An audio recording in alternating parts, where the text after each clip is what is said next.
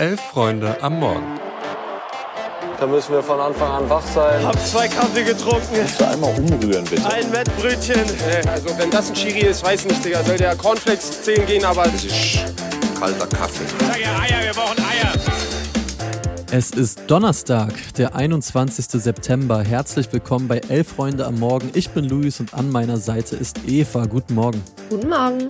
Wir sprechen über den gestrigen Champions League Abend und die Aufruhr bei den europäischen Cluborganisationen. Viel Spaß. Ja, die Woche in der Champions League ist schon wieder rum und gestern Abend war einiges los. Die Bayern haben nämlich ihr Auftaktspiel mit 4 zu 3 gegen Manchester United gewonnen und das war ein, oh, es war ein wilder Kick. Es war irgendwie auch ein merkwürdiges Spiel. Da gab es Torwartfehler, es gab einen Handelfmeter, generell ganz viele Schludrigkeiten beider Teams, die zu super vielen Chancen geführt haben. Aber Eva, auch wenn es am Ende dann nochmal kurz knapp wurde, unterm Strich gewinnen die Bayern das Ding, finde ich schon hoch verdient und was glaubst du, warum haben sie das hochverdient gewonnen? Was haben sie gut gemacht?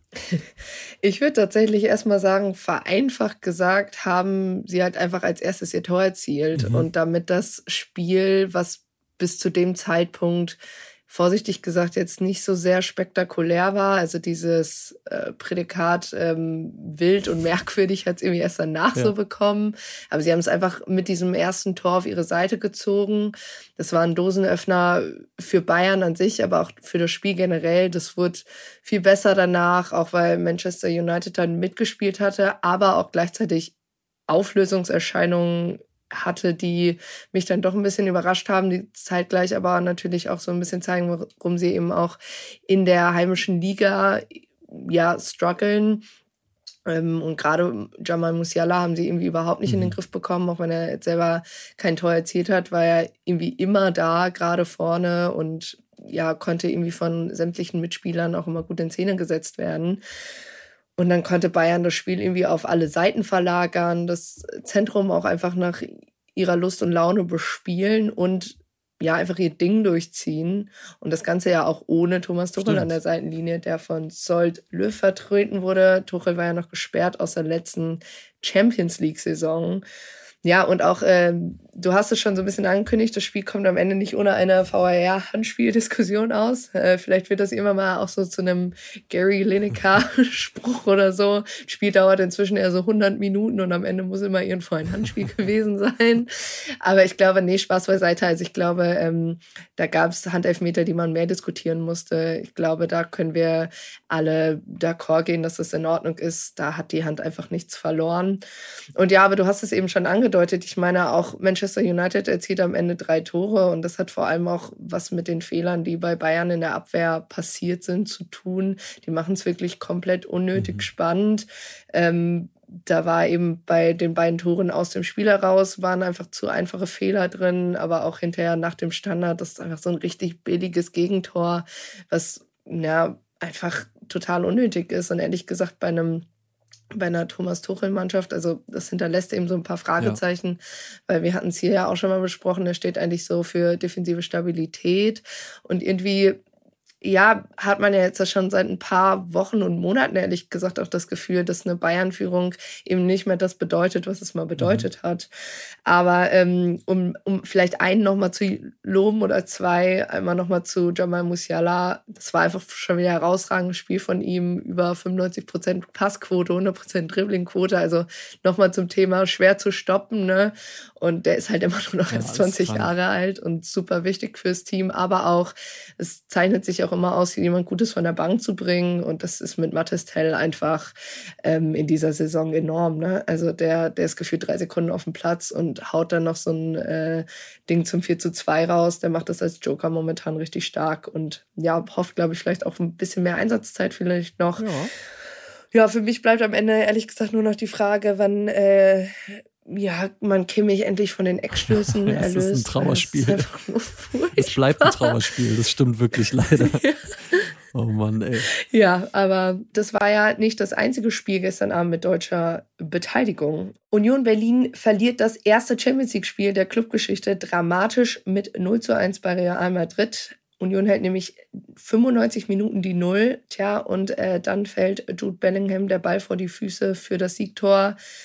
Luis verpasste Chance oder stolz auf die eigene Leistung. Was kann Union jetzt aus diesem Auftritt machen?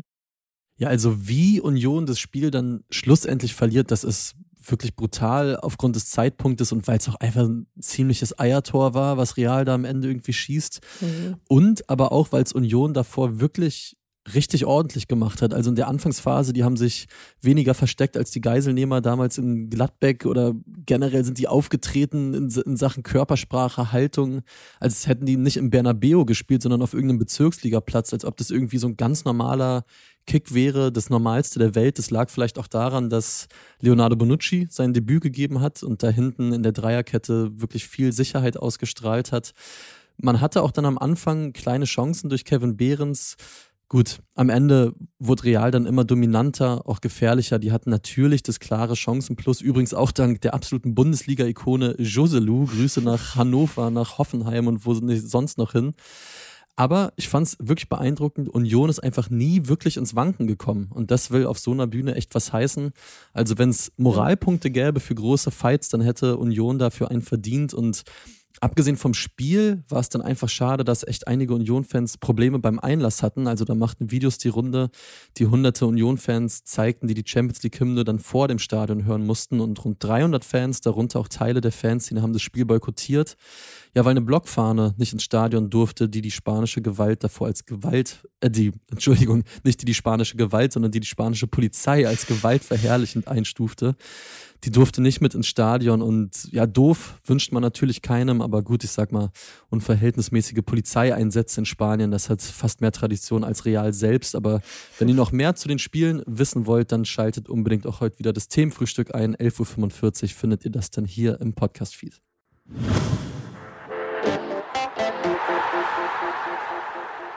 In den Führungsetagen von Europas Spitzenclubs herrscht gerade Unruhe, denn eine neue Cluborganisation hat nun einen Angriff auf den bisherigen Platzhirsch gestartet. Spoilerwarnung, wir wissen, es ist früh am Morgen. Das Thema ist mal wieder relativ komplex und es soll jetzt auch keine Unterrichtsstunde in Fußball BWL werden, aber wir brechen es jetzt so einfach wie möglich herunter, versprochen. Bislang stand die European Club Association, also kurz ECA, in der zahlreiche Spitzenclubs der UEFA zusammengefunden haben, als einzige Interessensvertretung von europäischen Profifußballclubs dar. Doch die bekommt jetzt Konkurrenz. Ende April wurde in Brüssel auf Initiative vermeintlich kleinerer europäischer Vereine, nämlich die Union of European Clubs, die UEC, ausgerufen und die hat nun einen Brief an rund 400 Vereine geschickt. Darin kritisiert die UEC, dass die ECA, ganz viele Abkürzungen, als geschlossener Zirkel agiere, dessen Ziel es vor allem sei, die bereits größten und reichsten Clubs Europas zu bevorteilen, indem sie entscheidenden Einfluss auf Entwicklung des europäischen Fußballs für sich beansprucht. Kleiner Funfact am Rande, die ECA war damals stark gegen die Super League. Zwischenzeitlich sind äh, die Pro Super League Vereine aus der ECA ausgestiegen, sind jetzt aber natürlich wieder drin. Aber zurück zum Brief und der UEC. Luis, was steht denn da noch so drin und was möchte die überhaupt bezwecken? Ja, was die UEC am Ende will, ist, dass eben nicht nur diese Großclubs die Weichen für Europas Fußball stellen und sich so halt ein System schaffen, von dem einfach auch nur diese Clubs äh, profitieren. Die UEC will grundlegend, dass das System, in dem gespielt wird, einfach nachhaltiger wird und zu einem größeren Gemeinwohl für alle Vereine und eben nicht nur für die Großen. Man muss halt auch wissen, die ECA, also diese große Organisation, äh, die hat bei der Verteilung der Startplätze in der Champions Europa und Conference League, da bedarf es die Zustimmung von der ECA und auch bei der Verteilung der Einnahmen spricht die ECA mit. Also ist da wirklich nah dran bei allem, was wichtig ist. Ja, und das möchte diese neue Organisation, die UEC, die möchte das jetzt eben verändern die Mitglieder der ECA, also zum Beispiel PSG-Chef Nasser El-Khelaifi oder auch Fernando Caro, der ist der Vorsitzende der Geschäftsführung bei Bayer Leverkusen, die reagieren darauf bislang ja mit viel Unverständnis, aber vor allen Dingen bleibt jetzt eine Frage. Und zwar, hat diese UEC überhaupt eine realistische Chance, den europäischen Fußball nach ihren Zielen auch zu verändern? Oder sind diese Strukturen einfach so festgefahren, dass da einfach nichts mehr geht. Und das wollten wir wissen von Khaled Naha. Der ist freier Journalist und unter anderem für die Sportschau und den Deutschlandfunk tätig. Und er hat für die Sportschau ausführlich zu dem Thema berichtet. Und ja, das ist seine Einschätzung zu der Frage, ob die UEC mit ihrem Vorhaben überhaupt Erfolg haben könnte. Die ECA ist die mächtigste Interessengruppe im europäischen Fußball und sie will, dass das so bleibt. Sie versucht, die UEC strukturell zu verhindern. Die ECA verwies darauf, dass man den Statuten zufolge nicht gleichzeitig in der ECA und in einer anderen Organisation Mitglied sein kann, wenn diese andere Organisation nicht von der UEFA anerkannt wird. Und für die UEC liegt eine Anerkennung durch die UEFA in weiter Ferne. Aus der Bundesliga haben übrigens Bremen, Gladbach, Bochum und Stuttgart zumindest Interesse gezeigt, sich aber bislang nicht für eine Mitgliedschaft entschieden. Die UEC wird zudem Opfer ihres eigenen Erfolgs. Die ECA hat auch auf Druck der UEC einer neuen Geldverteilung im Europapokal zugestimmt, die ab 2024 gilt. Dabei fließt etwas mehr Geld an die Clubs in den Ligen, die nicht am Europapokal teilnehmen. Das Geld soll dazu beitragen, dass die Lücke zwischen oben und unten in den Ligen nicht zu stark weiter wächst. Für die großen Clubs ist es ein finanziell billiges Zugeständnis. Es hat aber eine sportpolitische Wirkung, denn so ist eine wichtige Forderung der UEC erfüllt worden und in der Folge könnte sie nun weniger interessant für weiteren Zulauf werden, bevor sie jemals richtig gestartet ist. Ja, vielen Dank an Radeda fürs Zusammenfassen und Erklären der Vorgänge, äh, die da gerade auf internationaler Ebene passieren oder passieren könnten. Und von einem Vorgang, der schon eher kompliziert ist, zu einem, den man, glaube ich, relativ schnell erklären kann.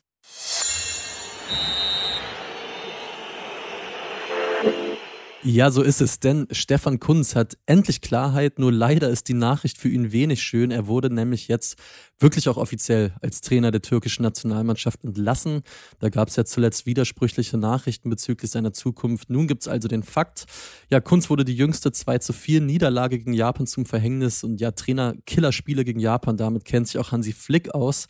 Nachfolger wird jetzt laut Medienberichten der Italiener Vincenzo Montella. Ja, und der erste FC Union hat zwar gestern, wie besprochen, dramatisch bei Real Madrid verloren, aber das Abenteuer Champions League geht ja gerade erst los. Und da trifft es sich gut, dass vom Titel der neuen Elf-Freunde-Ausgabe, die ihr jetzt am Kiosk findet, ja Neuzugang Robin Gosens grüßt, der exklusiv erzählt hat, was er sich vom Abenteuer in Köpenick erwartet. Und Christoph Biermann und Tobi Ahrens haben ihn interviewt. Und Christoph erzählt euch und uns hier mal, warum ihr dieses Interview unbedingt lesen solltet. Äh, Robin Gosens ist bekanntlich über ein Jahr lang Kolumnist bei euch Freunde gewesen und ich hatte das Vergnügen, damals seine Kolumne Espresso mit Robin zu betreuen. Übrigens eine, die er immer selbst geschrieben hat. Ähm, jetzt gibt's äh, für Robin bekanntlich den Espresso in Köpenick und dort im Stadion haben Tobi Ahrens und ich ihn zum Interview getroffen. Besonders interessant dabei fand ich, wie er über seine Zeit bei Inter Mailand gesprochen hat. Er hat uns erklärt, warum er sich ja zwar teilweise unfair behandelt fühlte, weil er ja zumeist nur von der Bank kam, aber Inter trotzdem der richtige Schritt für ihn war. Total begeistert war er übrigens vom äh, Ex-Dortmunder Henrik Mikitarian.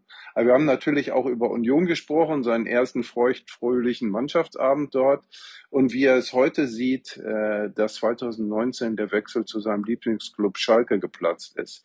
Ja, also vieles mehr gibt's noch. Ähm, und ich finde, es ist ein schönes Interview geworden, weil Robin einfach ein richtig guter Gesprächspartner ist. Ja, das finde ich auch. Kann ich sehr empfehlen und euch nur noch mal auf den Weg geben, dass ihr das Heft jetzt am Kiosk findet. Heute Abend, am Donnerstag, geht es aber weiter mit europäischem Fußball.